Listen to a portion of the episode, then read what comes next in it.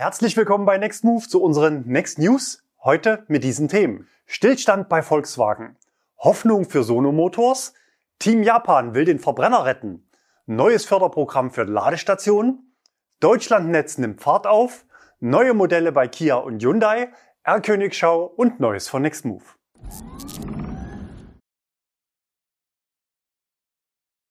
Stillstand bei VW. Der Chipmangel geht um und immer häufiger hören wir in letzter Zeit, dass Autohersteller die Produktion teilweise erheblich drosseln müssen. Schlagzeilen machte in Deutschland zuletzt Opel. Dort wurde das komplette Werk in Eisenach für drei Monate in eine Zwangspause geschickt. Bei VW wurden dieses Jahr ca. 600.000 Autos wegen Chipmangel weniger gebaut.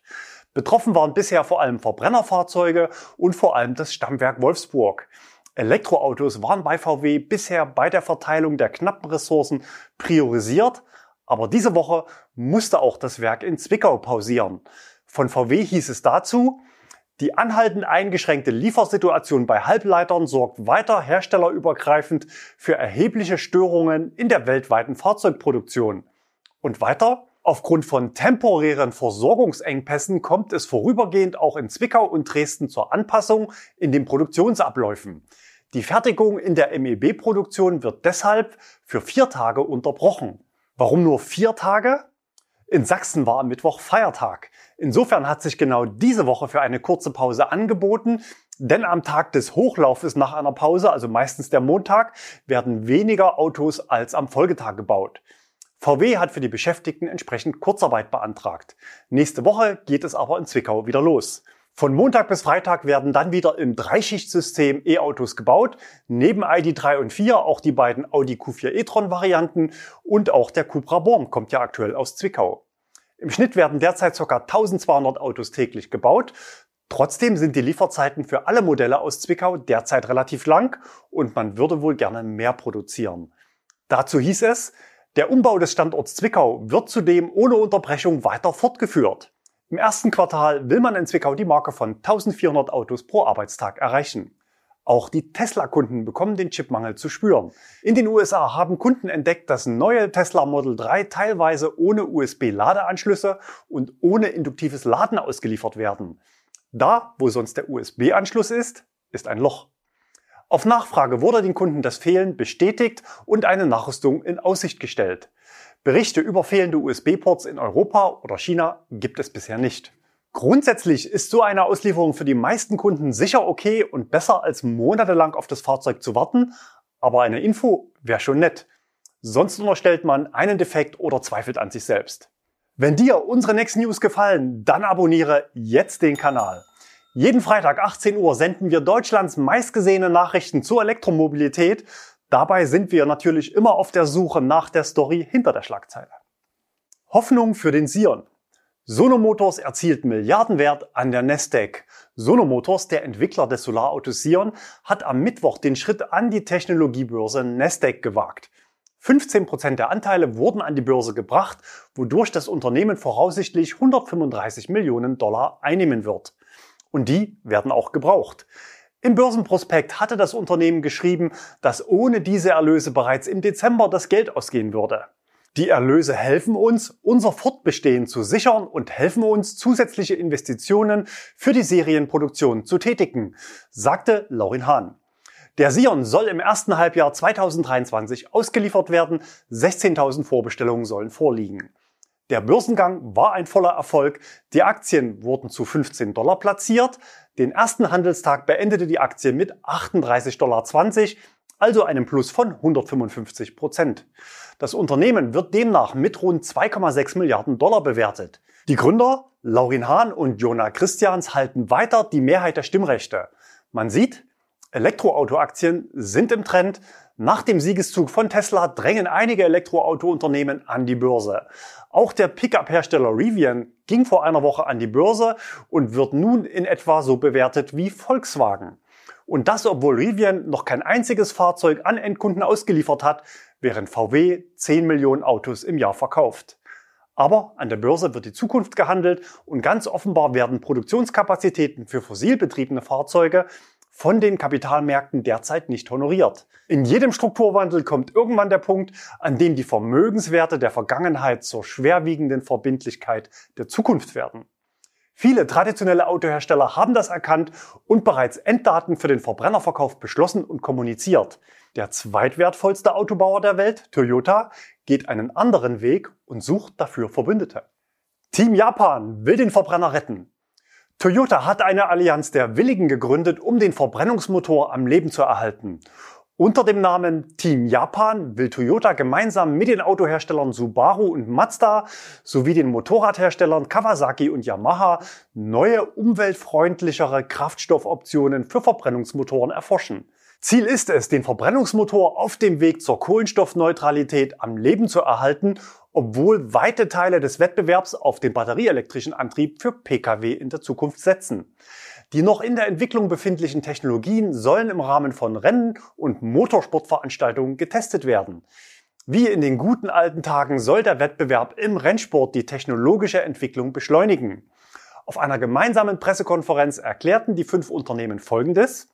Erstens, Sie werden an Rennen teilnehmen, auf denen CO2-neutrale Brennstoffe verbrannt werden. Toyota und Subaru werden in den Langstreckenrennen der japanischen Super Taikyu-Serie kooperieren und synthetische Kraftstoffe aus Biomasse verwenden.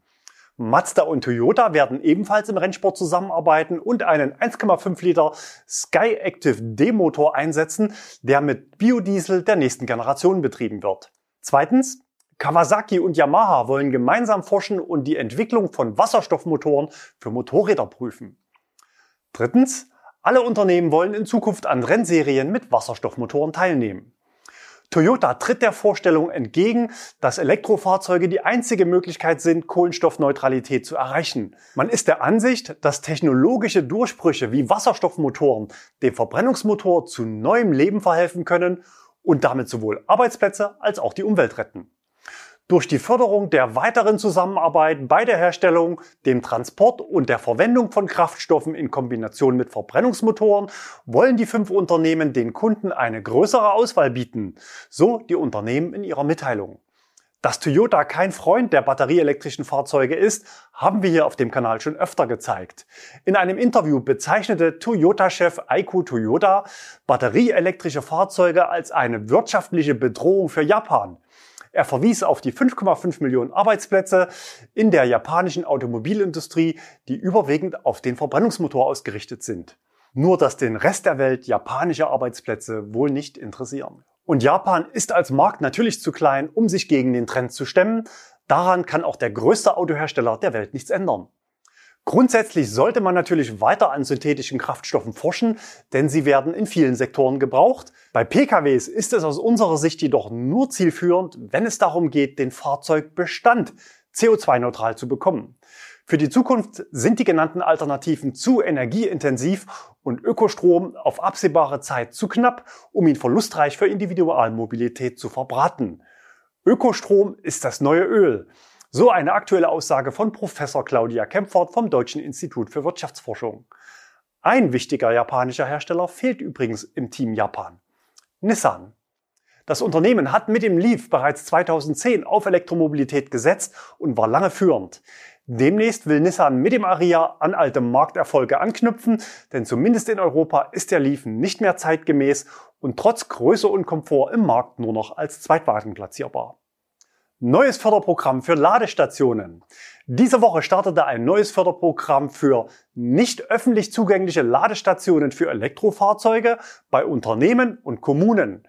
Konkret heißt es, die Ladeinfrastruktur muss sich an Stellplätzen auf Liegenschaften befinden, die zur gewerblichen und kommunalen Nutzung oder zum Abstellen von Fahrzeugen der Beschäftigten vorgesehen sind. Möglich sind also zwei Zielgruppen, Flottenfahrzeuge und private Mitarbeiterfahrzeuge. Der Zuschuss beträgt 70 Prozent der förderfähigen Ausgaben, maximal 900 Euro pro Ladepunkt. Es werden Ladepunkte mit einer Leistung von bis zu 22 Kilowatt gefördert. Hersteller von Ladestationen können jetzt ihre Produkte bei der nationalen Leitstelle Ladeinfrastruktur für eine Teilnahme am Förderprogramm anmelden, damit die Antragsteller dann in Kürze nachschlagen können, ob die angestrebten Stationen auch förderfähig sind. Grundsätzlich orientiert sich das Antragsverfahren am Förderprogramm für private Wallboxen, also zuerst Antrag stellen, dann gibt's zwölf Monate Zeit zur Umsetzung. Den Link zur Richtlinie findet ihr übrigens unter dem Video in der Textbox. Anträge können ab dem 23. November über das Förderportal der KfW gestellt werden. Unternehmen können maximal 45.000 Euro beantragen. Das sind 50 Ladepunkte. Für Kommunen gibt es keine Deckelung. Was heißt das jetzt für euch? Wenn eine sichere Lademöglichkeit beim Arbeitgeber für dich der Schalter für den Umstieg aufs E-Auto wäre, dann gib deinem Arbeitgeber doch mal einen passenden Hinweis, verbunden mit dem Nebensatz, dass bis ins neue Jahr abzuwarten keine gute Idee ist. Im Fördertopf sind aktuell 350 Millionen Euro. Insofern sollte man zumindest mit der Antragstellung schnell sein. Obwohl Minister Andreas Scheuer nur noch geschäftsführend im Amt ist, zündet er damit die nächste Stufe und das fast auf den Tag genau ein Jahr nach dem Start des Förderprogramms für private Wallboxen. Was Andi Scheuer kann, scheint sich Kollege Altmaier nicht zu trauen. Denn zur konkreten Ausgestaltung des staatlichen Umweltbonus ab Januar gibt es nichts Neues zu vermelden. Wir gehen davon aus, dass der im Juli unter den Ministerien zur Abstimmung verteilte Gesetzentwurf so nicht mehr umgesetzt wird, sondern man die Meinungsbildung einer zukünftigen Regierung abwarten will. Wir gehen zu 99 Prozent davon aus, dass wir, anders als vor einem Jahr vom Kabinett beschlossen, bis Januar kein neues Gesetz bekommen. Wir hoffen auf klare Aussagen im Koalitionsvertrag, damit Käufer noch dieses Jahr wissen, was sie zukünftig an Förderung erwarten können. Stand heute halbieren sich ja für Anträge ab dem 1. Januar die Fördersätze. Insofern ganz wichtig, für alle 2021 noch zugelassenen Fahrzeuge unbedingt auch noch dieses Jahr den Antrag stellen, denn Stichtag ist das Datum der Antragstellung und natürlich keinen Antrag vor Zulassung des Autos stellen. Deutschlandnetz nimmt Fahrt auf. Ende August gab es aus dem Verkehrsministerium den Startschuss für das sogenannte Deutschlandnetz. Geplant sind 1000 neue Ladeparks, die ab 2023 in Betrieb gehen sollen. Schnelles Laden überall für bezahlbare 44 Cent pro Kilowattstunde und super kundenfreundlich und schön soll es auch noch werden. Kurz vor dem finalen Start der Ausschreibung gab es aber Ende September noch einen Brandbrief von 15 führenden Anbietern für schnelles Laden, die sich massiv und sehr deutlich gegen die Förderkriterien gerichtet hatten. Indirekt wurde sogar mit Klage gedroht. Mit dabei war alles, was Rang und Namen hat, Ionity, NBW, Tesla und Co. Auch das Bundeskartellamt hatte sich danach in seinem Sachstandsbericht mit vorläufigen Erkenntnissen der Sektorenuntersuchung zur Ladeinfrastruktur kritisch zum gewählten Ansatz geäußert. Das Preismodell sei nicht zielführend und gefährde den Ausbau außerhalb der Ausschreibung. Trotzdem ging die Ausschreibung wie geplant Anfang Oktober an den Start und so wie es aussieht, wollen sehr viele Betreiber am Aufbau des Netzes mitwirken. Die Ausschreibung der Ladeparks erfolgte ja gebündelt in Regionallosen. Die nationale Leitstelle Ladeinfrastruktur teilte jetzt mit, dass für die 23 Lose rund 400 Teilnahmeanträge eingegangen sind. Jedes der Lose trifft auf eine zweistellige Anzahl von Interessenten. Man geht jetzt in die nächste Runde. Diese Nachfrage und Dynamik nutzen wir im Wettbewerb um das wirtschaftlichste und nutzerfreundlichste Angebot.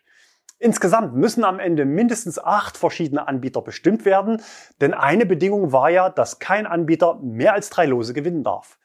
Grundsätzlich liest sich die Mitteilung so, dass durchaus reges Interesse auf Betreiberseite zur Teilnahme besteht. Und wir vermuten, dass auch sehr viele Unterzeichner des Brandbriefs mit dabei sind.